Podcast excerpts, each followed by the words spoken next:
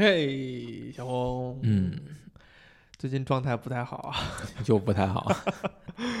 所以这个只能拜托洪老师疯狂输出了啊。嗯，我们今天要聊一本什么书？聊一套书吧。一套书呢？对，啊，不聊其中某一本儿。呃，挨个儿聊吧，呃都可以聊一聊。这套书叫什么？呃，Boss Fight 头目战。头目战。对，嗯，我们刚刚把它的第一季出完了吧？已经出完了。第一季出完了。哎呦，我的天哪，这个有点光阴荏苒啊！我记得几年前哈，咱们一块儿看的那个，好像是从亚马逊上买的它的原版的书，在你的那办公桌上看见这个这个东西哈。嗯。没想到时间还过了这么久才出完。因为都了解到，呃，这个小红供职的。呃，御宅学，嗯，出的书还是对对品质是有极强的要求的，所以呢，慢工出细活啊，每一本都是做慢的。没有没有没有，花多花一些时间还是有多花一些时间的道理的，对吧？尤其是在这个现在这么飞速发展、节奏这么快的年代啊，我对于那种慢慢悠悠做事儿的、稳妥做事儿的，更有一种格外的好感。怎么样？这么捧呢？这毕竟得，毕竟得指着你输出嘛，是吧？这 表面工作还是要做到位。哎，Boss Fight，嗯，呃，你们翻译成呃头目战这一套书是一套什么样的书？呃，这个算国外的一个出版出版公司吧？嗯，就它就叫 Boss Fight，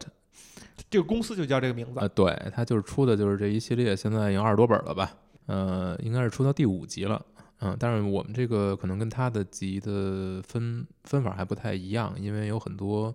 他选择的不一定全出呃，对他选择的呃书可能有一些国内就是他选择这个游戏可能国内都没人听过，也没有人有任何的这种游游戏的记忆，所以可能也不是太适合在国内出。找的一些可能是国内相对来说比较熟悉和知名的作品，有共鸣的。嗯，不管有没有共鸣，我觉得大家起码知道吧，听过，对吧？这样的话，不论你是玩过这个游戏，然后你希望在书里面找一些相关的内容，还是说你没玩过，但是你听过这个名字想了解一下，我觉得都。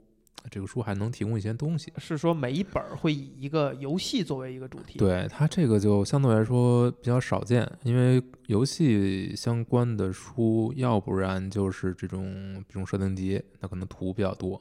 要不然呢，就是像我们出的这种，比如红白机，那可能就是红白机视觉史，它会包含非常多的游戏。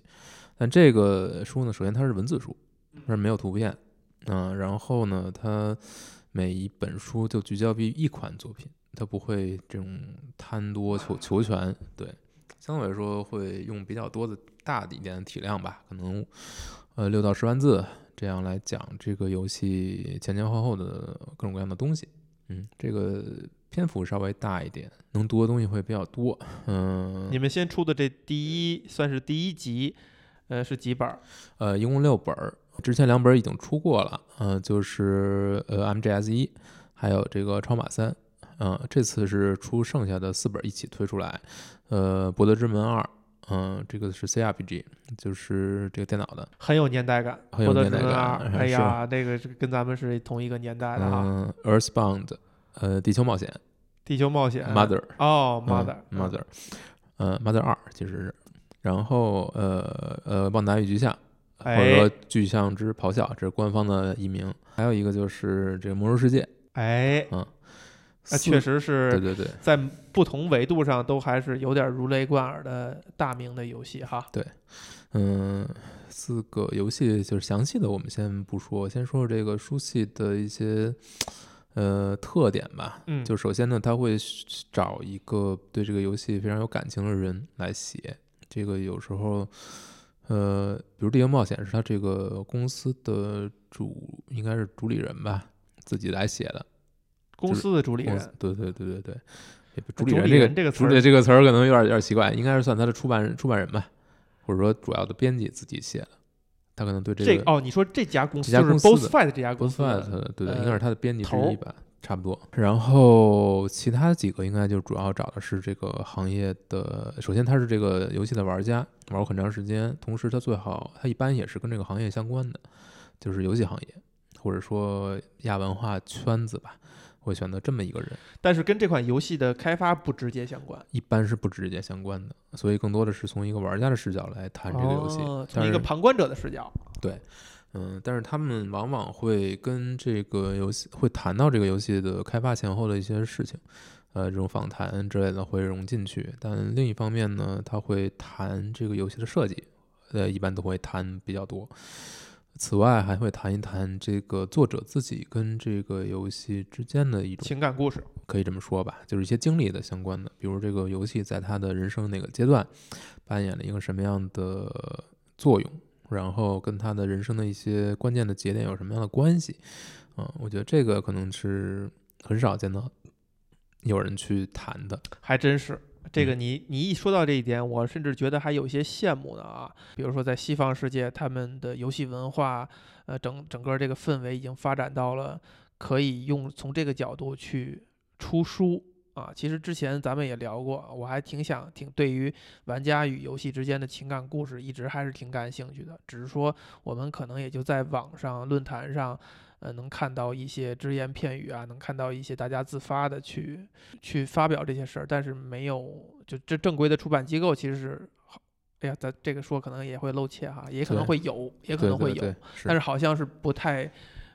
至至少不太让更多的人知道啊。怎么说呢？就是做这个系列，其实也算是冒着很大的风险吧。因为，嗯，现在大家也都知道，就是出一本书不是很容易。嗯，那如果这个书文字书，然后又是很相对来说体量不是特别大，都是文字嘛，呃呃，码洋也不会很高，嗯，所以从商业层面其实并不是一个特别划算的有非常高的回报。不会有特别高的回报，嗯，但我觉得它确实是能算填补某一部分的空白吧，就是能用这种图出版的形式来去把这些内容去做出来，其实比较难得。记录下来，对流传。对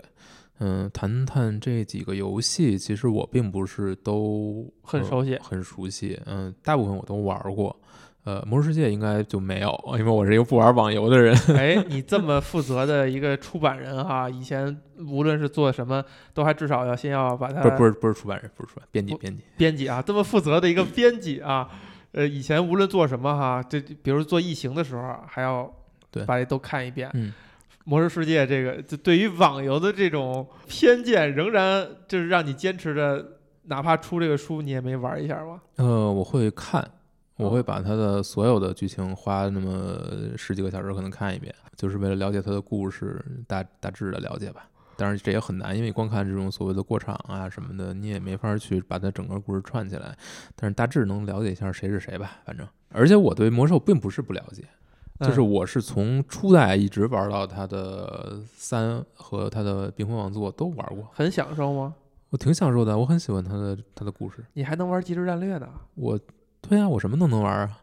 为什么不能玩儿？而且我很喜欢他的故事，因为他确实是为什么魔兽世界那么成功，还是因为他以前的整个故事世界这个世界观非常花功夫，人物塑造也非常好，嗯，只不过后后现在已经崩得五五体无完肤了，现在就是真的吗？对，就是已经非常呃胡来了，哎呀，嗯，就是把老角色拿出来鞭尸吧，这种，当然有人喜欢，有人不喜欢嘛，嗯，我反正没有什么发言权，嗯，这些游戏里，相对哪个最熟悉最熟悉啊，啊？前两本儿就咱们那个 MGS 和那就不说了马车就不说了啊，就是现在这四本儿现在这四本我其实都玩了，嗯，比如说《博德之门》，我可能会，哎呀，我从我尝试从一开始打，但是打到一半儿我就已经玩下玩不下去了。还是挺难的，呃，一个是难，但画面现在也肯定接受不了了。也不是画面接受不了，我哦觉得还是一种它的体验，我觉得不是我喜欢的体验，或者说我个人不是特别能接受。你说的很小心，你嗯觉得这种体验是不是一种陈旧的体验呢？不是，不是，因为现在很多人非常喜欢这种体验，就是这种 CRPG 的这种体验，那可能就是斜四十五度角，然后控制几个人，然后战斗是可以暂停的，有大量的对话，各种各样的故事，分支剧情。呃，我觉得对于我来说，就是这还是之前那个问题，我不喜欢在这个玩游戏的时候读读大量的文字，尤其是这种这种一页一页的，我我我实在是接受不了。你是一个剧情玩家，你居然说你不喜欢读大量的文字，我我是真的不喜欢在玩游戏过程当中读大量的文字，我受不了这种就是盯着看半天，我觉得太累了。就像看书一样就。看书一样，我觉得那我还不如看书呢，我为什么要 在在这个电脑上看或者电视上看那么大段的文字呢？我可能因为只有弄成这样，大家才会看。不知道这是一个问题吧，但是可能，嗯、可能我找不到那种爽点，就是我尝试过非常多次去玩儿这个 CRPG，就是这种包括《博德之门》、包括《冰封谷》、包括《异域镇魂曲》，我都尝试去玩儿，但是就是坚持不下去那。可能是因为他讲的这个题材和这故事并不吸引。呃，这是一方面。那你说，你说，嗯你说这种跟传统的，比如说我们玩的仙侠呀等等的，我觉得还是门槛儿问题，就是那个的那种 C 呃中国中式的 RPG 或者日式 RPG，它是相对来说比较线性的，然后它让你自己去决定这那的比较少，你就一路跟着它走就行了，就比较线性体验。但如果是 CRPG 的话，CRPG 的话，其实它对你的这种限制会少一点，就是你要到处去找人去对话，去触发剧情，然后很多时候我就是迷失在迷失在其中，就不知道我要干嘛。嗯，就是他可能不会，他会给你更多的这种自由，但是 对哎这就是一个问题，就是我不喜欢这种自由。这一点，其实能引申的挺挺深远的。对，这其实是一个有点东西方文化的一种呃，非常不一样。某种的差距，但这种差距，你觉得是它是一种后天习得的，还是说是怎么样？因为我们，你说我们是不是更多的是受日式的文化的，在玩电子游戏领域里边儿，是受日式文化的影响更多一点儿，所以你会亲近于这种日式的讲述故事、游戏推进的方式。呃，这个东西可以衍生出非常多的呃呃话题，呃，比如说就是你东西方思维方式的不一样，就是你是否享受这种自由感，还是说你更希望别人给你预设好一个东西让你去体验？对，就是我们对于游戏这个东西的认识。你就为什么像跑团儿、《龙与地下城》这种形式，在西方那么那么的影响深远、历史悠久，到现在仍然也还在发展。它你你想想，跟现在的电子环境下，它已经显得非常陈旧了，但是仍然有一批人我觉得它不是陈旧，就是打引号的陈对对旧吧，对对对就是说它非常的现在你只能说复古。非常的打引号的落伍了，但是嗯。仍然有很多人非常痴迷这个东西，就是因为那个东西真的就满足他们骨子里边儿某种是说自由也好，对，驾驭呃，这种代入，我觉得他是真的真正的角色扮演，呃真正的角色扮演。他是真正的角色扮演，呃，就是我就要扮扮演我自己，我不是扮演另外一个你给我设定好的人格，设定好的所有的哎，对对话，对，你比如说我们在玩《仙剑》的时候，嗯，其实你没你没什么代入，你没有代入，你不认为自己就是李逍遥了。对，你就是看的看这个故事而已。对嗯但是你玩美嗯美式 RPG 的话，它给你这么多的选择，然后让你自己定义你自己的主角到底是什么样的长相、什么样的能力、什么样的数值。其实它就是一种让你真正代表你自己去享受这个故事。当然，它会有一些大的设定，嗯，可能这个设定会比较，其实留白很多。就是只是说给你一个身世背景，但是你怎么去发展你自己的故事，你怎么去和周围的人建立这种联系，完全靠你自己。完全靠你自己，你可以做自己做出各种各样的选择，而且游戏也兼容这种选择。我觉得这个就是，你像这个书里面也提到，就是他因为这个作者因为这个游因为要写这本书嘛，所以拿回这个游戏来玩，甚至还拉上自己以前的，比如他的原来小时候跟他哥哥一一起玩游戏，然后后来呢，现在就等于是重新找回这种关系。然后一起去跑团，在家里，哎呀，然后跑团的时候，他妻子来接他，然后看到他们在扮演自己的角色，喊出 自己的台词，觉 得这是一帮什么神经病？就是特别特别搞嘛。哎，这个东西确实是我觉得我很希望看到的，因为你刚才一提，我就立刻想到我一个场景，就比如说以前，呃，在上中学的时候，比如暑假难得跟我的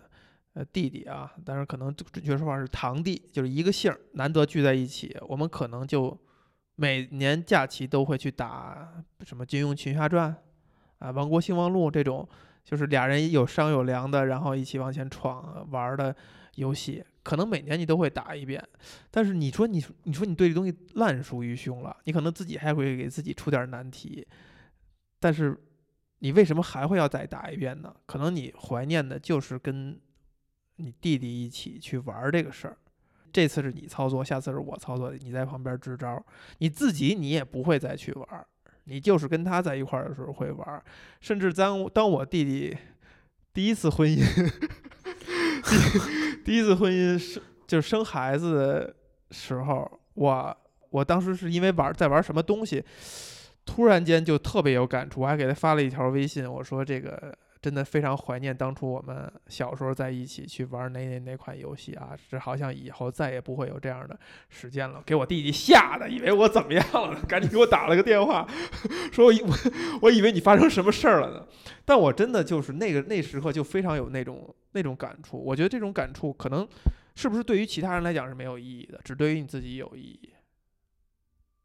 而这本书相当于他就把它把这种这种东西也算记录下来了。嗯，你仔细想想，好像还确实是这样。就是这些人可能都已经有一定经历，有一定呃岁数了，但是他会回去写自己可能小时候喜欢过的一款游戏，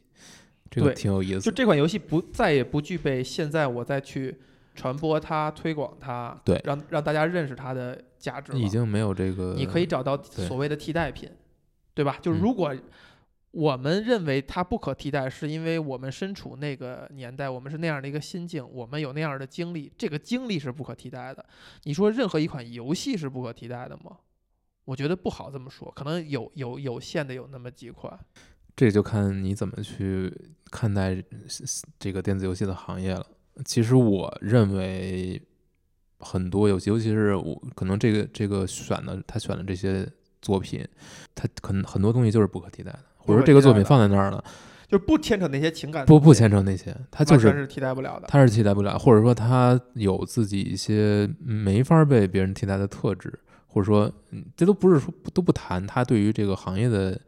呃贡献，或者说价值都不谈这些，就是它作为一个游戏整一个本体，它带来的体验其实是非常独特的，而且这个独特可能是没有其他作品能够去哎，延续的。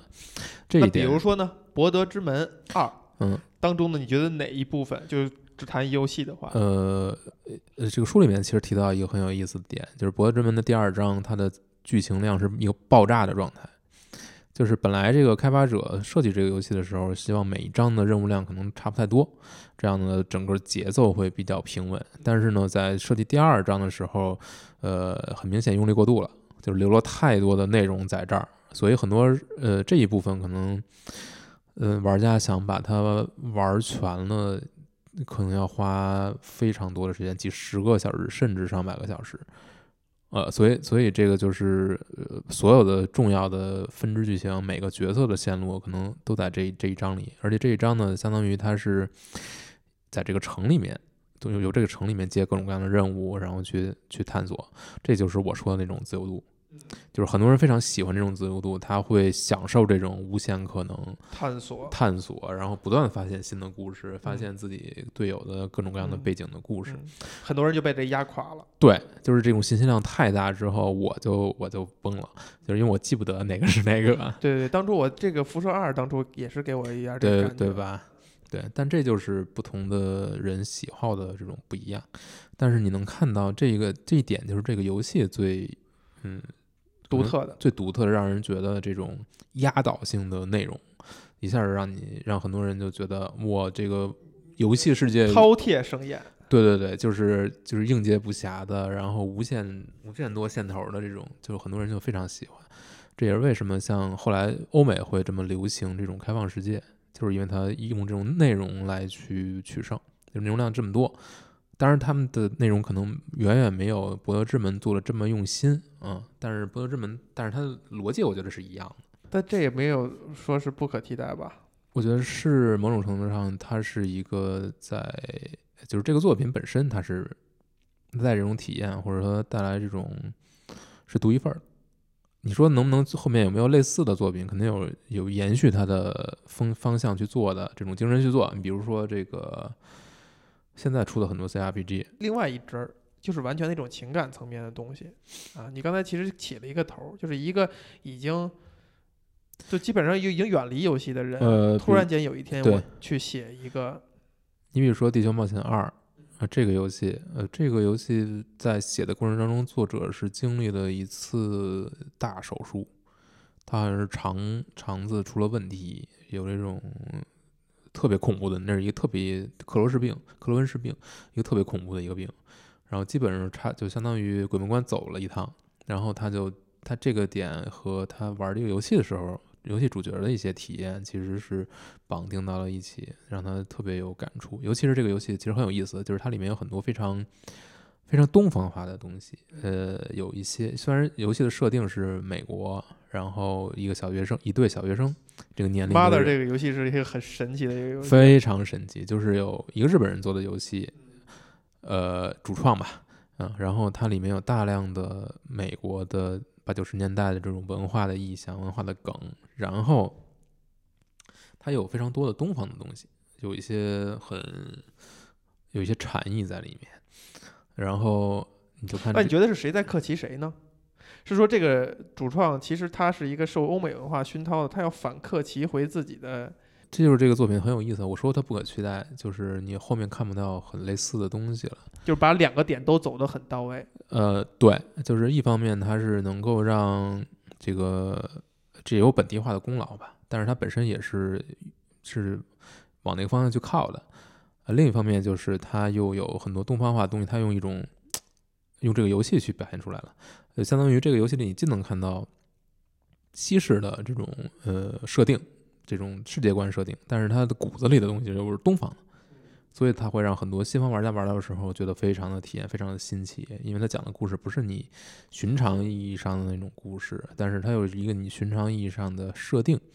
所以就觉得这种混搭是一种非常有产生的一个非常独特的东西。所以为什么它首先自己的主创后面就不会再做了，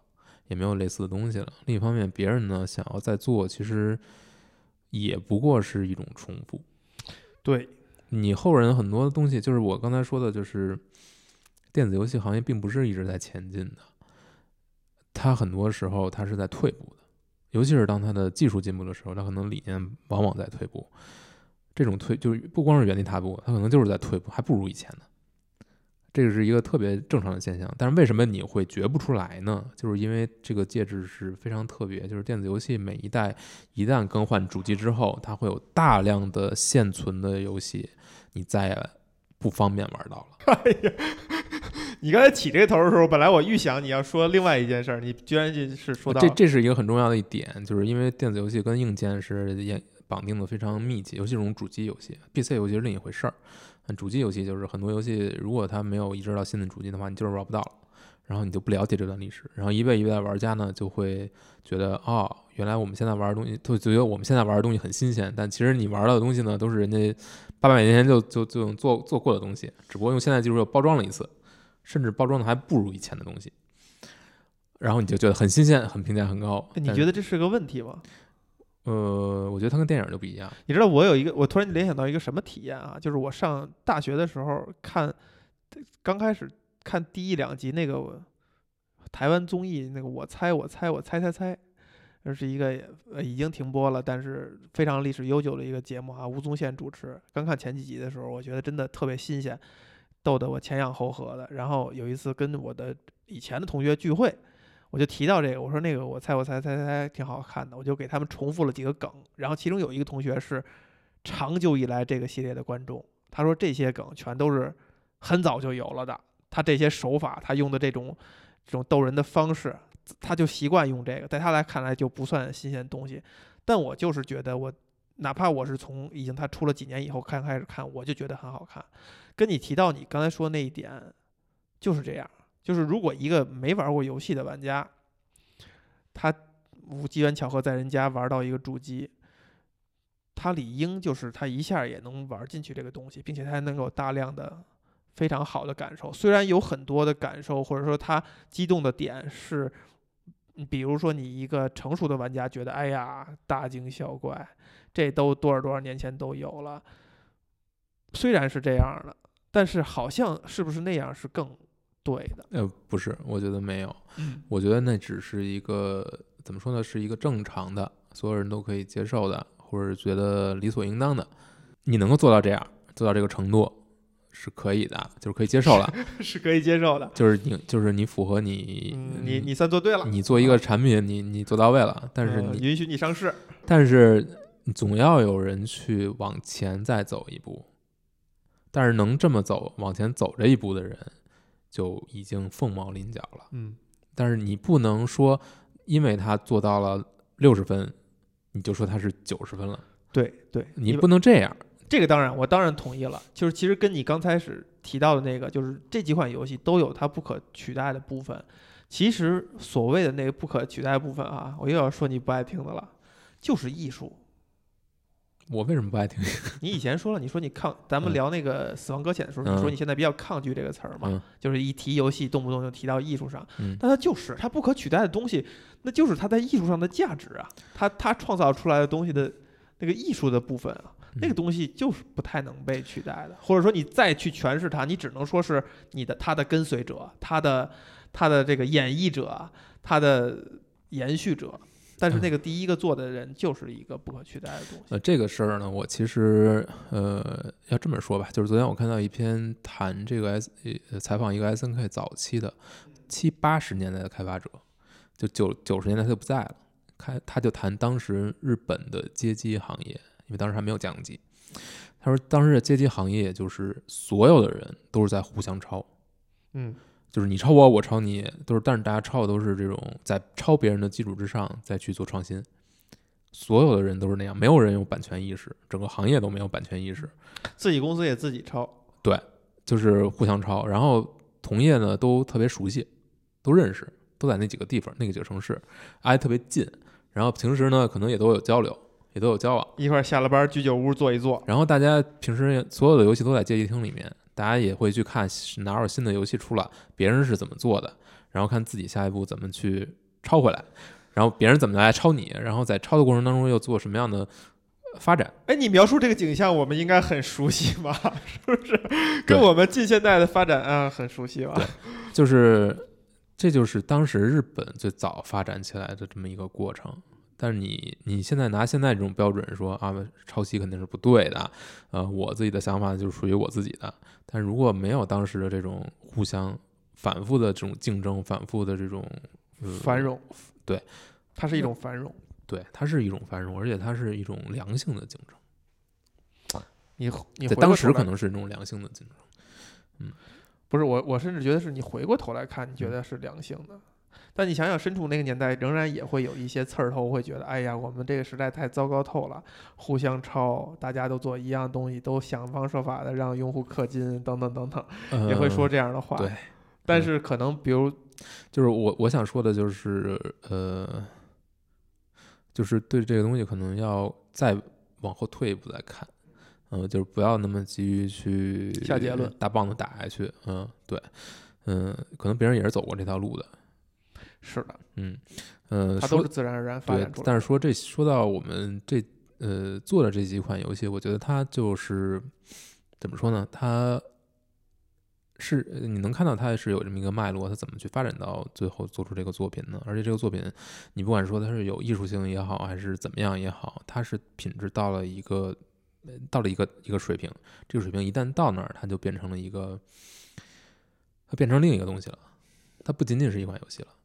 我觉得它是能够能够浓缩当时的时代，某些时代的印记的，是能够留在里面的。你说，你说，比如《旺达宇巨像》，你现在其实他自己的创作者少年文人也没有超越他，别人做出的所谓的精神续作也没有超越他，没有超越他的，呃，他就戳在那儿了，也没有人能学成功他，的。就是他太独特了，他已经他到了那个过了那个值了，或者过了某条线之后，他做的太多的不一样的东西，跟当时的行业，呃，他摒弃了太多的东西，太多的套路，而且这些套路我们现在所有的游戏开发者还在做的那些套路，他都他都扔掉了，然后他做了这么一个东西，但是你想抄，你会发现你抄不了。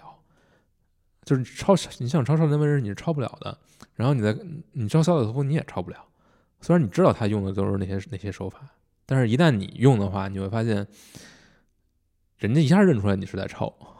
所以很多，就是因为就是他做出来的。因为那就是他的，那有他太强的一个一个个体的属性在那儿了。包括《地球冒险》也是，你很难去做一个类似风格的东西。你一做呢，人家就说你是学他的。这东西太独特了，他他就是属于一个石头缝里蹦出来那么一个感觉。是独特还是说某种完整？因为嗯因为如果你把一个作品它最嗯核心内核的那个东西，那个独特的带来的那个东西，能够描述出，能够能够抽丝剥茧拿出来的话，这个东西再配合到其他元素，它有可能形成其他的东西，对对吧？这就是说那个乔布斯说那句话嘛，坏的什么创作者 copy，、嗯好的创作者 steal，嗯，对吧？偷偷窃就是偷的过程，就是你没有发觉它是从哪儿拿来的，因为它经过了抽丝剥茧分析的过程，拿了那个最内核的东西。如果一旦说是抄不了，其实就是它非常完，它非常紧密，呃对它攥成一个球了，你没法抽丝剥茧，对早死了。对，这东西早它它都配合在一起了，对，就是，就是它各个元素之间的这种搭配是呃，只有这种搭配才能产生这种效果。哎，它是有一种化学反应，它不是说你拿出其中某一个部分单独的把它抄一遍，你就能达成这种效果的。那就是它各个部分的这种结合是，那就是有如神助，只能这么说了。就是可能开发者自己当时也意识不到会有这种效果，或者说这个他们可能肯定是意识不到这个游戏可能过了几十年还会有人去在乎它的。就是我经常能看到这种开发者，就是他可能回头去看自己当年开的作品、开发的作品，他也觉得他做不出来。他不是，他是觉得他根本想象不到这个游戏过了十年、过了二十年，还有人来记得他，还有人喜欢他，这是他们完全没有想过的。而你你想一下这个事儿也很正常，就是他们当时都是在一定的预算之下，你是一个商业作品，但是在而且也是很年轻，你想不了那么多的情况之下，没有那么多，就是一门心思在做这个东西嘛。，对那这个东西其实它不是一个经过设计的，就是我这个东西我我就要做做一个流芳百世。就流芳百世了，就一定所有人那么喜爱，他就对游戏行业是一个革命性的作品，不是这样。那他可能做的就是我要坚持我自己的一个设想，然后在这个过程当中不断的去，不管是跟团队碰撞还是怎么样，跟自己去较劲。那最后他把这个东西打磨成了一个非常完整的，然后各个精密结合，像你说的那样，它最后就变成了一个有机的整体。这个东西就是就就无处下嘴了。哎，这个问题值得探讨，就是呃，你说那个时代的，就是就游戏整作为整体一个行业，它发展的时代的每个阶段，在你刚才谈的这些里边占的成分到底有多大？还有就是，呃，作为一个崭新的玩家、年轻的小小孩儿，他在他某一个时间点上玩到这款游戏那种情感的加成，又占到多大成分？对这个作品，我觉得都是值得探讨的。就就或者换句话说，你把那个作品拿到现在来，或者甚至就拿到同一个人的现在，还会不会给他那种感受？我觉得这是最考验一个作品的。是的，这就是说，我们我们试图去，呃，去拆解这种经典，就它经典的成分，是因为在那个时代下，还是因为它就是经典啊？你比如莎士比亚那几部作品，把那段历史删掉，没有拿到现在来，大家还会不会那么推崇他的作品啊？其实几年前有一个电影叫叫什么？昨日奇迹还是明日奇迹？就是讲一个世界，就这一个男的哈，他出以戏谑的方式，他出车祸了，然后这世界发生了变化，就 Beatles 不存在了，所有人不记得 Beatles 的任何一首歌曲，只有他记得。然后他出完车祸以后，朋友来看他，说：“听说你弹琴，你给我们唱首歌吧。”他就唱了一首《Yesterday》。他朋友们都傻了，说：“怎这什么歌？怎么那么好听？你怎么这么有才？”他说：“你们逗我玩呢吧？这是 Beatles Yesterday 啊，这个那么流行，我当然写不出来这么伟大的歌曲。其他人没有人记得这件事儿，没有人听过。紧接着这故事发展就是他不停的脑海当中记下来 Beatles 的歌曲，他就弹给别人，他就火了。他弹的过程当中，他会忘掉很多词儿，他就会自己编一点词儿，然后他就火了，他就能开演唱会。世界上不会有任何一个人听过 Beatles。”他就成为那个最大的明星，但故事的走向的发展就是这个世界还零星有那么几个人是知道 Beatles 的，然后刚开始是对他是一种敌意，说你是在这个欺世盗名，啊，我们知道是 Beatles，你拿 Beatles 来出名。后来这些人怀着一种心存感激，就是当我们一觉醒来发现没有人记得这么伟大的音乐的时候，我们很痛苦。你至少做到了，你还让这些音乐被大家听到，等等。我扯远了哈，但是这个故事其实讲的就是说，一个好的作品、伟大作品，我们以前在谈。戏谑的是说，比如 Beatles 那些歌曲，是因为他把那些简单好听的歌都写全了。现在的人再也没法那么写了，只能七拐八绕的把音乐做一种复杂的变化，甚至让不悦的音、不和谐的东西加入进来，找那种大家预测不了的走向去创造音乐。可能很多人就觉得没那么悦耳，因为它的门槛确实上去了。那是因为 b d o s 把你的饭碗抢光了，是这样吗？还是说？就是这些作品具有年代性，放到现在大家就不喜欢了。如果它从没有存在过，我们把它从时空当中抽离到另外一个时间点上，它还是经典。我觉得这些游戏啊，你回头现在去看，它都有自己的局限性。嗯嗯，这是肯定的。呃，有很多不，比如说不符合现在我们对游戏的认知的，比如说特别为难玩家。难度特别高，然后很多东西设特别不人性化，这些东西都是很正常的。呃，但是你抛去这些看的话，其实它，我觉得它的价值还是在那儿，就是它的这种，我觉得魅力吧，就是它做的独一份的东西，这些东西是不会改的，不会变。如果它从没存在过，我们现在这点看到了这款游戏，我们排除那些什么画面啊。等等的，但是你刚才说那点，我恰恰是觉得不应该排除的哈，就是游戏建立的那种，它必须要让玩家觉得是有困难的，是在挑战的那种感觉。我认为它不是一个好的一个演化。排除那一点的话，我们把它拿到现在来，我们仍然会热爱它，会喜欢它吗？嗯，我觉得这个很简单，就是因为很多游戏我都是第一次玩。嗯，对，对吧？对。我没玩过它，但是我觉得我一直有一个心态，就是只要我没玩过的游戏，对我来说就是新游戏。然后我去尝试的时候，我并没有觉得这游戏不好玩，或者说它太怎么不友好或者什么，我觉得都还可以接受，而且它确实能吸引我玩下去。呃，当然有的是因为我就是本是本人不喜欢那种类型，嗯，对，有一些某一些某无法接受的。但是剩下的其实我我觉得还是能够，就是虽然我接受不了那种玩法，但是我还是会愿意去尝试的。尝试过程中我也没有觉得特别的特别的痛苦，可能就是我最后就是又丧失了耐心，只是这样。呃，比如说你说你之前刚才说的那个 Mother 哈，那里边融的那些呃梗呃对融的那些梗或者文化的那种符号，首先你对它也不肯定不是说特别熟悉，对，但你仍然觉得那个东西是。好的是有机的，跟它结合的紧密的。我觉得它整体的体验是非常的流畅的，就是它没有那种没有那种呃让你觉得非常出戏的东西，或者说完全是为了填时间的东西，就是它没有什么价值，可能就是为了拉一下游戏时间，让你玩的更长时间。我觉得这一点是没有的，相对来说好一点。然后它。更重要的就是它提供了一些不一样的东西，就是你没有见过的东西，让你觉得很新鲜。然后这种体验很新鲜，讲的故事比较新鲜。因为我觉得它是一个比较整体的体验吧，就是你没法把它完全拨开。就是它各种设定，嗯，它每些细节的设定和它的整个游戏其他的部分是能够捏在一起的，而且这种捏的方式别人学不来。比如说《Mother》这个游戏里面，你赚钱的方式是你爸给你汇款，你你只能靠这个赚钱。然后呢，你存档也给你爸打电话，啊，就是这些东西就很隆重。对对对，就现在可能你觉得就是直接又呼出一个菜单来存了就存，或者说已经没有存档这个事儿了。哎，对，你哎这这点也有意思啊。可能现在新的玩家他不知道什么什么叫存档，以后的游戏可能什么叫 save load？对，以后游戏可能连 loading 画面都没有了。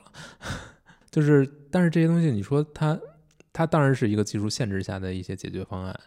但是它本身围绕它做的有开发者的围绕它做的这些功课。比如说你你要存个档，你先是找电话，然后你找电话，你要跟老爸聊聊几句，然后如果你玩时间太长，老爸会告诉你说那个你休息一会儿吧。嗯非常多这种特别细致的设定，呃，都是在这个细节里面。呃这个东西就是你没法把它搬到其他的游戏里面去。那你会不会想，就比如说啊，你刚才形容这几个细节这个点哈、当然开发者有一些巧思在里边儿，让你觉得，哎，我我把这个限制给你柔和化了，或者说给你合理化了，跟这个情节绑得更定，让你不会突然间出戏。因为其实玩游戏存档这件事儿是容易让人出戏的，尤其是作为一个角色扮演的游戏哈，他这个才华用在这儿了，是无奈之举。我觉得不是，就是如果这个技术限制一一旦打开了，我不在这儿使力，那我的才华可能会更放在其他地方，呃，可能会做出更好的东西不，西。我觉得这不是一个，这不是一个呃零和的一个状态，它就是你对它的过下的这种力气，你下这种功夫，你做这种思考，这些东西就是这一个游戏最本质的东西。如果你开发者把在这些地方都下了功夫的话，你这游戏就是不一样。它的完成度高和低，对，玩家一玩就能感觉到出来，就是你这个到底下没下功夫。你是一个套路的东西，你是一个大陆货，还是一个你每个地方你都有自己的想法，你有自己的设定，这就是就跟看电影一样。你看一个你看一个爆米花片儿，你知道它是怎么样的，你就是走下去，跟你玩一个三 A 游戏，你知道它就是这些设定，你很熟悉，然后就玩玩下去，你就没有任何新鲜感，没有任何让你觉得惊喜的地方，就是这样。你你你可能也不会觉得啊我很亏，那毕竟它是一个工业化的标准的产品，但是这些东西是留不下来的，就是它不会让你觉得过很长时间你还想着它，或者你玩过一遍之后你还会念着它，不会。但是现在大部分游戏可能就是这个样子，就是你玩完之后你就觉得好吧，也没有什么念想。但是可能有些游戏它下了这些功夫，下了这些细节，然后它能够跟其他部分揉在一起，然后整体的体验它是一个非常考究的体验。可能当时的人没有觉得自己做了一个，嗯他不会把它当成一个艺术品，他可能就是一份工作，但是他比较热爱自己的工作，可能，那他最后做出了这么一个产品，这个产品留下来了，他自己都觉得不可思议。但为什么他能留下来？他是有自己的道理的。为什么这个游戏他能够那么多玩家喜欢，对他念念不忘，甚至成百上千次的玩它？这是一个特别特别有意思的事儿。就是有有游戏人会一遍一遍玩，而且他每次都能玩到不同的东西，他能发现不同的细节。用另一个还是用电影来做比喻吧，就有一个好电影，它就是每个部分它都有自己的想法，它点都非常多，所以这个作品呢，一旦放到把这些所有点子揉揉合到一起，这些点子之间呢产生了这种作用。比如说我们说之前，比如某个某个电影有多条多条线，那如果每条线都写得很考究，那这些线之间它往往就会产生一些很奇妙的反应。那就是互相会有影响，互相会有映照，那不同的人物之间的这种命运就会扭在一起。那如果你没有这种考究，你可能就是几条线，但是你的每条线可能发挖掘都不不太够，这个人物都没有什么真正的，没有什么弧光，那你可能这个游戏就你这个电影就很扁平。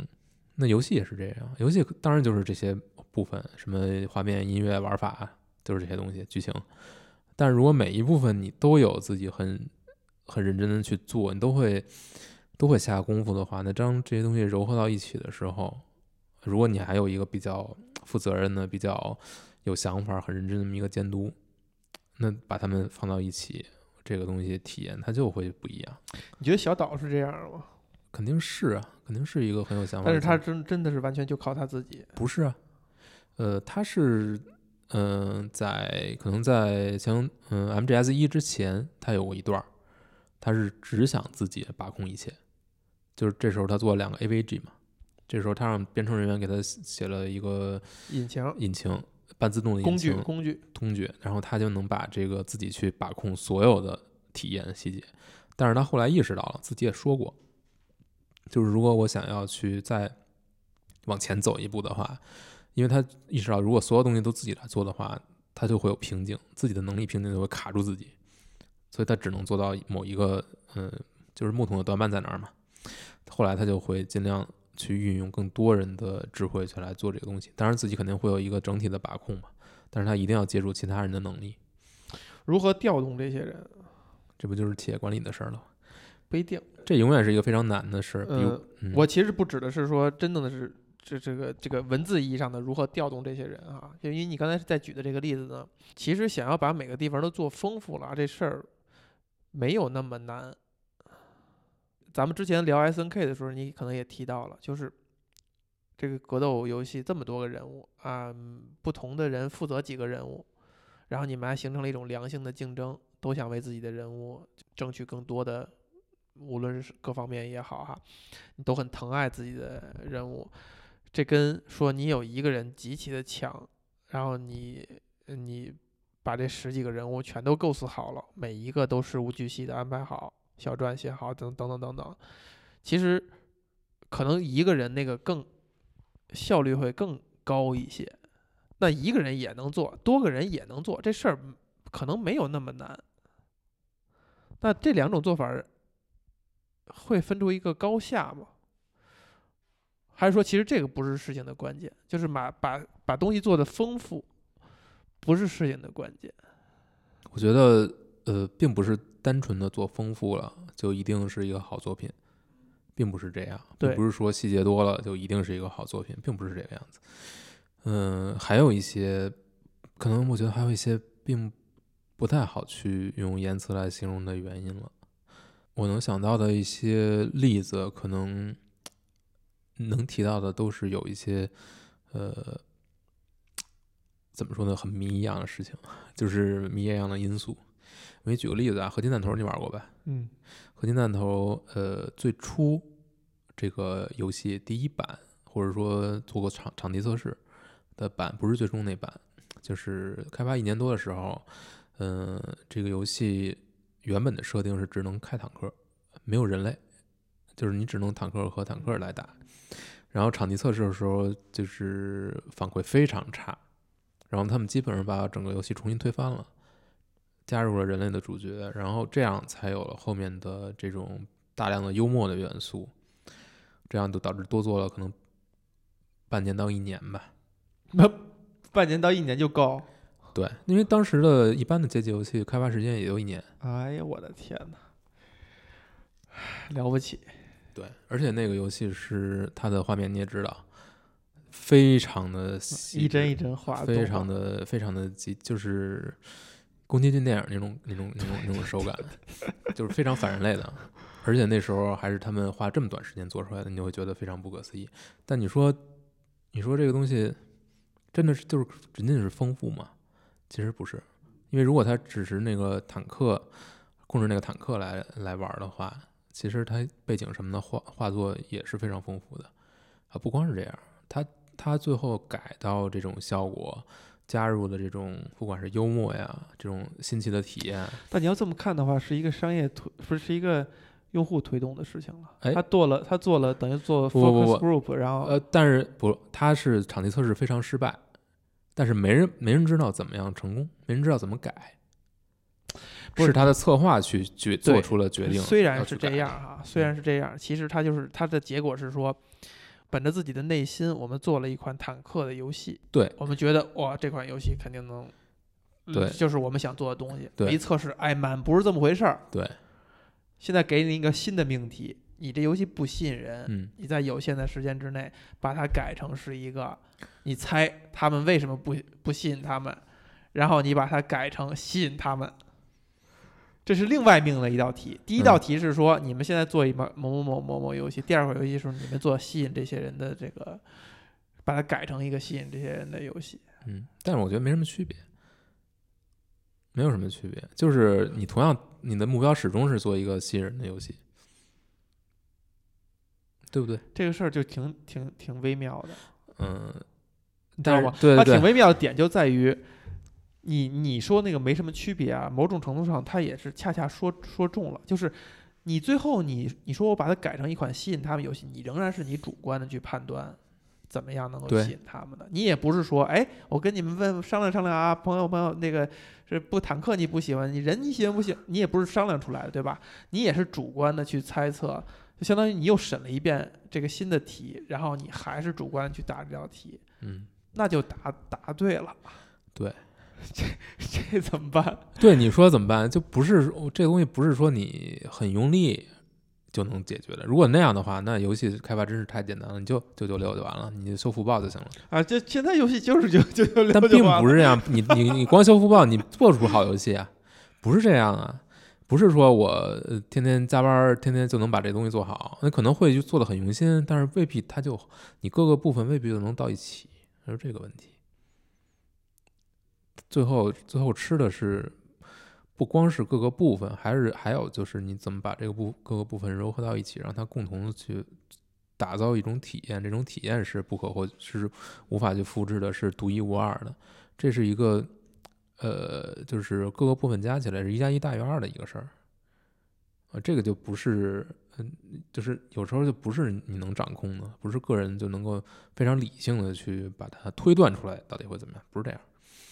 对吧？如果是这样的话，真的就是简单，像你说的，就大家都做十一分，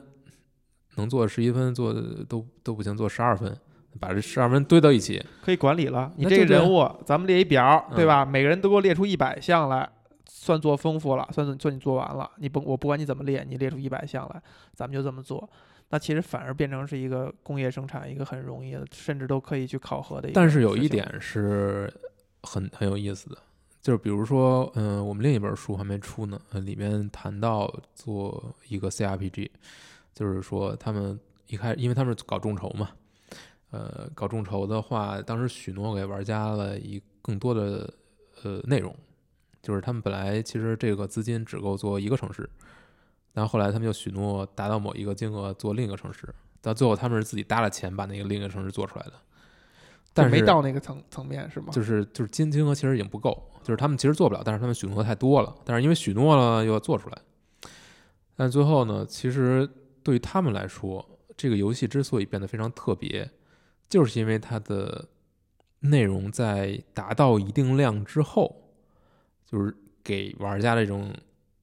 整体的印象和体验不一样了，就是可能玩家对你的期待是九分或者十分，你做出了十二分或者十三分，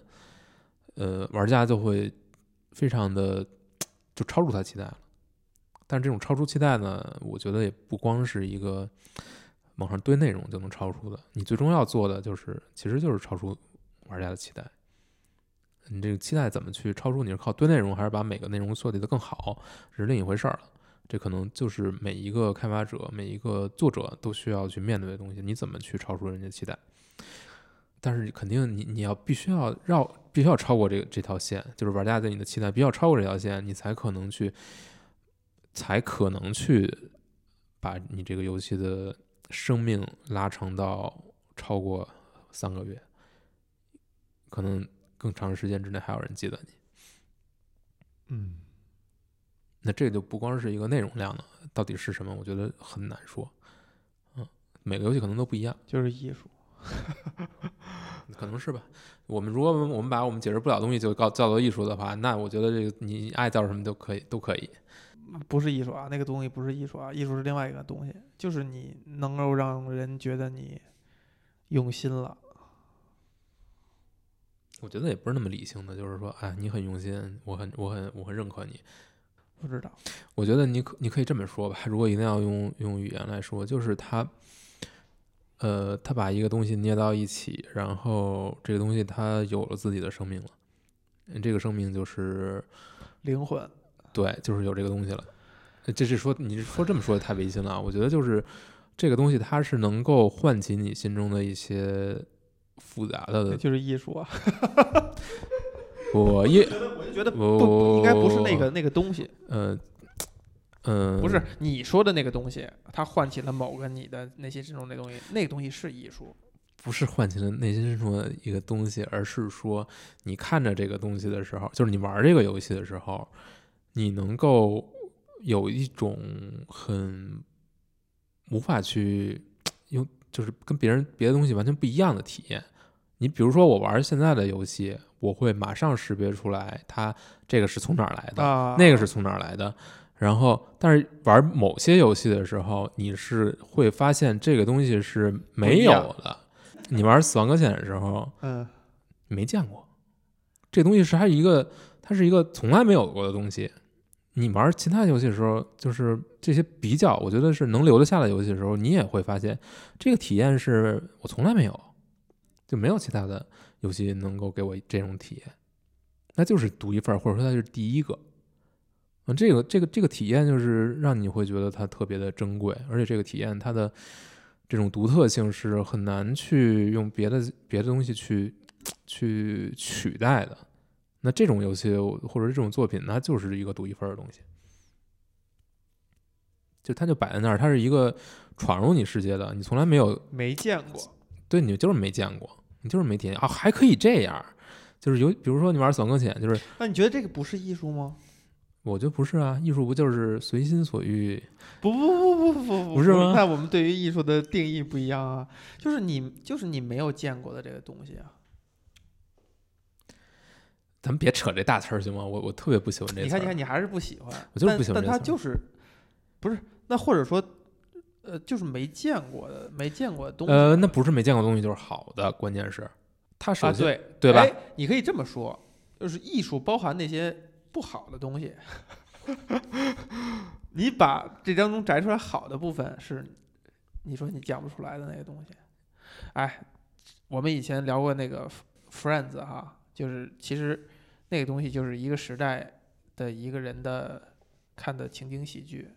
你比如比咱们小那么几代人的，他们当初看，叫什么什么公寓来着？爱情公寓啊，对，他《爱情公寓》的时候，他们也觉得哇，这个好看啊，嗯没见过。嗯直到后来，你看，你看到《Friends》，看到那个《How I Met Your Mother》，你觉得哦，大部分都是从那儿抄的。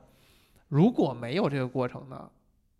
那那个东西对他们来讲就是，但当然，就算有那过程，《爱情公寓》对他们来讲也是经典。对，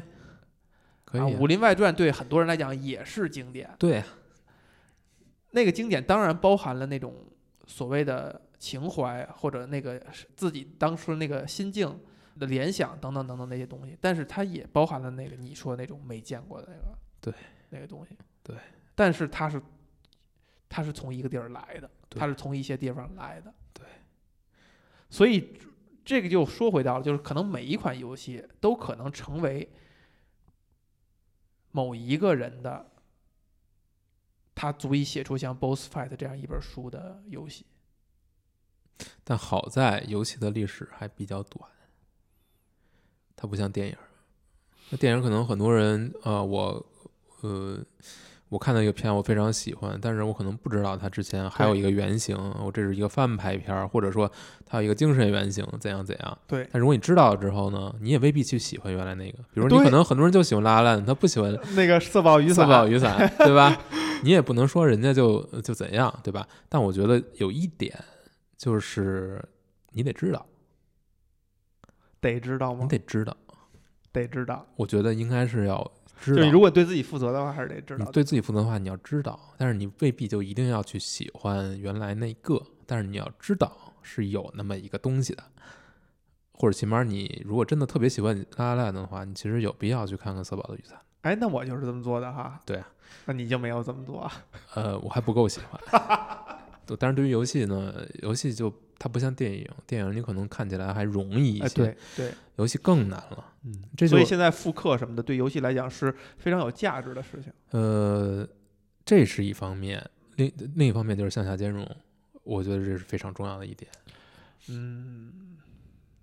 呃或者说怎么说呢，就是有因为大部分人没有那么理性，就是你还要从声光效层面上稍微抹平一点儿向下兼容的门槛儿。就比如说，呃，《旺达与巨像》的复刻，它是其实在画质什么各方面都是它有提升的，对对吧？最终幻想七，哎，那那就不能叫那算重置，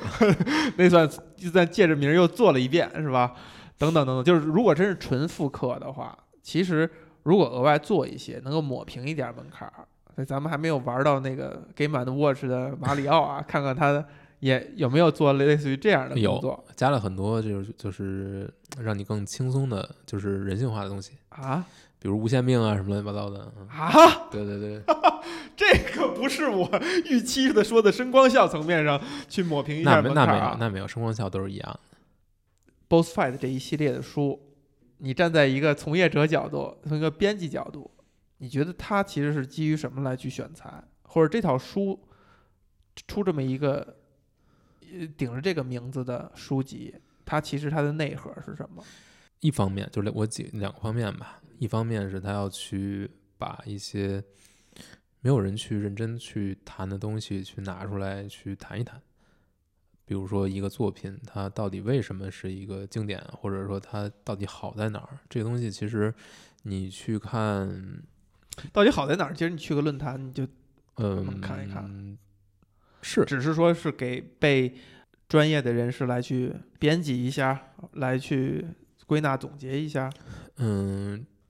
它不一样的就是它不需要你去找，它是整理好的，而且是有一个相对来说比较了解它的人去谈到，去去做一些分析，然后去引发一些思考吧。当然，你可以随便找，你上 Google 搜，所有人都会对同一个事情发表发表自己的看法，但是这些看法到底有没有价值呢？那其实你是要花很多精力去筛选的。这种筛选跟用脚投票、点击量啊、什么点赞数啊筛选，它本质上都是筛选。一个编辑的筛选和和一个数据的筛选，本质上都是筛选嘛。呃，或者说 Both Side 这一系列书，你觉得它在主观与客观层面上，是不是有一个非常独特的一个配比？嗯，怎么说呢？按你刚才的话，呃，接着说下去，呃，我觉得是这样，就是他会有一些主观的东西，嗯，比如说作者这个书的作者和这个游戏之间的一些呃情感上的层面的联系，还有经历层面的一些联系。就是说，他看这个游戏可能跟其他人看不太一样，那他看的他能看到这个游戏一些别人看不到的东西。不管是正面的还是负面的，他都会写出来。呃，我觉得这个是怎么说呢？就它本身这个肯定是有一定价值的，但是不是不是对所有人有价值不好说。嗯，但这个我觉得关键点是在于它的口吻，它是一种不容辩驳的嗯客观口吻，还是说一种我只是来分享的主观口吻？呃，我觉得还是分享的这种状态啊，也不是一定要盖棺论定怎么样啊，因为这个我觉得书这个书更多的目的是引导人们去接触这个呃游戏，就知道这个书这个作品是值得为他写一本书的，那他肯定是有一些过人之处。那你看这个书可能会了解到它的过人之处在哪里，但这些但你自己是不是认可，你可能需要你自己玩游戏才知道。这个并不是说别人玩游戏的体验可以取代你玩游戏的体验，也不是这个样子。嗯，但我觉得比较重要的就是把这些作品拿出来，去认认真真的去说一遍，去讨论一下，去表达一下他到底尝试着去分析一下这不就是咱们。在干的事儿吗？嗯，对，我觉得没什么特别大的区别，嗯，但只不过用一种出版的形态可能会更郑重其更。严肃一些。更更严肃一些吧，毕竟还是要对自己这个写的东西负责嘛。更严肃一些好，还是更肆无忌惮一些好？我觉得这个事儿是值得有人去做的，但是它究竟能不能持续的做下去，其实我自己也是存疑的，只能说是一种尝试。就是我觉得需要，尤其是对于很多现在你已经不怎么能玩得到的，或者说不会去玩的老游戏，但这些游戏有非常独特的这种体验，它不是说后面的游戏可以取代的，那就很有必要去把它的重要性去提出来。就是起码让很多人知道啊，这些游戏是你需要注意一下。你可能如果有机会，你有兴趣或者你有时间的话，你你可以去接触一下，尝试一下。我觉得也就也就到此为止了。也不，我也我也不会想说拔高到这些游戏是你必须玩不行，其实不是这样子。你可以不玩，你可以玩自己更喜欢的游戏，这都无所谓。但我觉得只是一种选，只是一种告知或者只是一种分享吧。但如果你真的呃真的本身就喜欢这些游戏，其实能够看到有人用更长的篇幅去讨论它，我觉得是一件好事，那还是很幸福的。还是很幸福的。嗯，其实就跟我们喜欢任何一个作品，嗯你在那个感情最浓烈的时刻，你总是希望能够看到嗯那些你嗯觉得有价值的人也去谈，呃，你觉得有价值的说辞也去谈你喜欢的这个东西。而且这些作这些作者写这些游戏，它并不是一个我说完我给完评价这个就完了，这这个游戏也不用讨论了。其实并不是这个样子，更多的是一种呃分享给更多人，让更多人了解它，然后去接触它。呃，因为这些东西是有价值的，那让更多人去了解一下，去了解一下电子游戏的历史上到底有过哪些重要的作品，它为什么重要，它做出了哪些的革新。这样的话，我觉得让更多的人有相关的知识，这样，我觉得这是也是一种对玩家的不敢说教育吧，我觉得这种也是一种告知或者说一种分享。我觉得这个其实挺重要的，因为很多很多东西你你觉得所有人都应该知道，你觉得是一种这个应该是一个常识，但不是这样，真是，尤其是这种很重要的作品，他可能很多人确实就是不知道，没有尝试过。那你其实是对啊，你们选的时候也只是选了你觉得可能会被大家知道。对对对，但是这这肯定是有一些商业上的考量嘛。我现在跟一些年轻的，比如说这个都接近零零后的小朋友接触，真的发现。你觉得好像习游戏这里边习以为常的事情，他真的就是不知道，对，就是一点儿也不知道，就是真的时代已经过了很多很多了。那以前那些东西有没有价值，我觉得都不用探讨。那就像你觉得历史有没有价值一样，你在编辑完书以后，你会认为需要有人有资格才能去这样写这些东西吗？还是说其实其实只要你是一个玩家？呃，我觉得是有门槛的。这个门槛是在什么地方？嗯，呃，首先就是语言表达能力。这就别说了，当然了，你要能写书，的才能去有资格去写书。这个就这个我们不用说，对吧？嗯，我觉得在任何一个相对相对窄小的，或者说相对呃呃集中的一个领域，大家都会去谈你到底有没有资格去发表评论，到底有没有资格去评价一个事儿。描述一个事儿的感受等等，两个角度，一个是你有没有资格去评价一个事儿，一个是说我谈感受不行吗？我不我不评价他，我谈感受，我还没有这个资格吗？这可能是两个层面的。这一块儿你会，你你觉得你会编辑完这个书以后，你会有什么转变或者说新的想法没有？首先，我觉得谁都可以谈，这个其实是没什么的，这这这是很正常的一件事情。就是如果你体验了一个作品，你要谈对他的想法，我觉得这是你的权利嘛。你想说，当然就可以说，但问题就是你说的东西有没有价值，是另一回事儿了。嗯，就像我刚才说的，就是它不是一个盖棺论定的。嗯，我觉得如果你只是来谈自己的感想，或者说对游戏尝试做一些分析的话，你其实是在做一个自己的一个思考这么一个过程，把这个思考的过程或者结果分享给其他人。那别人看到之后有什么样的想法，有什么样的收获，那是别人的事情，你其实是没法去控制的。那至于有没有资格，嗯，这个东西太主观了，我觉得。对呀，嗯，为什么资格会进入某某种语境？尤其是那种没有什么证书，不需要考个什么试，给你颁发一个从业资格证的这种东西，大家总会去谈资格这个。这个字眼儿，有的时候你会觉得有点滑稽，嗯，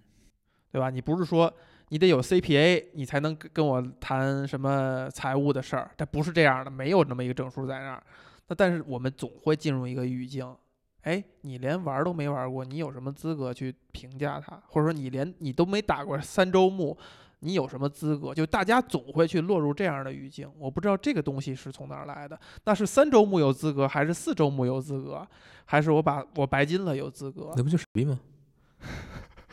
可是我们也会进入这个语境，无论是开玩笑或不开玩笑。嗯，比如呢？就是你在咱们在聊这个事儿最开始的时候，其实你也是讲了这些人的写这些书的人，话语当中也会透露的是说他们。是有他们写这个东西的立场和资格的，啊，他首先他是跟这个行业有相关的，第二他跟这游戏有丰富的感情，某种程度上这也是在，呃，背书，嗯，对，背书或者描述他讲这个事儿的合理性。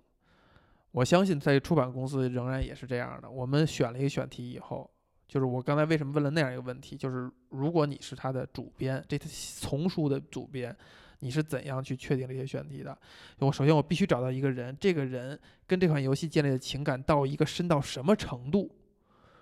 你得列出一二三四来，我玩了几遍，我在不同时期玩了几遍，你才有资格去写这个书。还是说我需要对这个作者有一个非常足够的了解，知道他可以怎样？总归是肯定是会有一个所谓的，我觉得肯定是有这么一个标准的，但这个标准是不是真的是一个严丝合缝的？就是说只有这个人才能达到？我觉得不是这个样子。或者说我们心里边那一那一个对于资格那条线，它是不是就是一个群体的一个共识，就是一个整个社会群体的一个共识？呃，我觉得不一定，就是几你几周目，你白金与否，这东西其实只是一种我们为了方便描述的一种说辞而已。但是可能每个人心里边都对于你能不能谈这个东西是有一个评判的。呃，我觉得肯定是这样，就是这个是一个没有没有没有标准答案的一个问题，就是谁有没有资格去谈这个东西，就是 怎么说呢？就是它它不是一个好问题。就是如果你们沦沦落到去谈你有没有资格，那你就已经不再谈这个事儿了。对你谈的就不是这个作品了。我们其实就在解解构这个问题，就可能更多的时候，你说出这句话，你如果怎样怎样都没有资格，其实你在谈的是时候，你跟我想的不一样。对，然后，然后我不能直接说你，你他妈跟我想的不一样，你还有你还能谈这个事儿，我就只能说是你没有资格去谈这个事儿。其实它背后的潜台词是你跟我想的不一样。对，所以我觉得这种话就没有什么可说的，没有什么价值。就如果大家落到这种，就是说只有我才有资格谈论某个游戏，那你就是我觉得这就太可悲了。就是大家已经不是在谈这个游戏了，大家在谈的是虚荣。所以你在看完这些书以后，你觉得其实无论是他们是打引号有资格，还是呃。你觉得你看他们谈，你没有觉得浪费时间，是因为什么？是因为他？我觉得首先最重要的一点就是他没有花时间去证明自己有资格，因为如果他做这件事情，那就是在浪费我的时间。你比如说，你总心里会咯噔那么一下，比如说这款游戏我玩了十遍，你咯噔一下，你觉得哦，似乎他可以谈一谈。或者说，似乎他谈的东西没有在浪费我时间，还是说我看完了以后，觉得你的思考的深刻程度，你对他周边角角的掌握的信息的丰富程度，这跟咱们录播课一样啊，就是我们聊到足够深了吗？我们之前准备的时候，我们看了所有的 m d b 上的 trivia 了吗？甚至有些朋友这个听友的评论哈，你连这事儿都不知道，你们还在这儿谈什么什么？嗯。大家心里，大家心里是都在评判的，就都在想，哪怕是事后，就是你你已经看完这个东西了，他总的到一个程度，让你觉得哦，我没有白浪费时间。嗯，呃，listen at at your own risk。哎呀，哎呀，行吧。就这些书啊，就是你首先，我觉得能够去用很长的篇幅去把它贡献给单独一款游戏，呃，这个不是谁都能做到的事情，嗯，就是有，就是但前提是说没有在那骗稿费哈，绕绕字儿，对吧？对对，是这样。另一方面呢，我觉得还是能够看到很多我自己以前不知道的东西，啊，这是。呃，他至少对你来讲就是有资格。呃，绕回我我觉得不是有没有资格，而是说我没有，我能不能从里面获得一些东西。如果我觉我觉得我获得了东西，我没有浪费我的时间，那是那可能对我来说就是有价值的。但这个东西就完全是一个个人的一种体验了，不是说我能够强行的推给你说，我觉得这个东西有价值，你你就去，你就一定要怎样怎样。其实。完全不是这样，尤其是，尤其是，嗯，阅读阅读可能就是现在已经是这么奢侈的一件事情了，呃，就更没有说我一定要坚持让别人去阅读什么，你不阅读这个东西，你就不配喜欢这个游戏，那当然不是这个样子，嗯嗯，但回到这个这些人有没有资格写这个东西，我觉得如果你能够写一本书，对，为自己的游戏写一本书，而且能够发表出来，有更多人愿意读，我觉得这一对这个游戏可能就是一件非常好的事情，对你也是一个非常好的事情。我当然希望有更多人能够愿意为一个游戏写一本书啊，嗯，对吧？所以其实我们也可以想象，没准儿这套书在出的过程当中，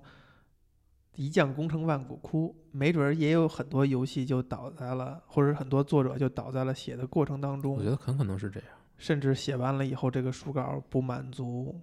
那可能不某太可能。种要求，哦，我觉得肯定还是提前要有很多很多筛选和这种沟通。对如果要做的话，不会做完了不要，我觉得这个就有点过了。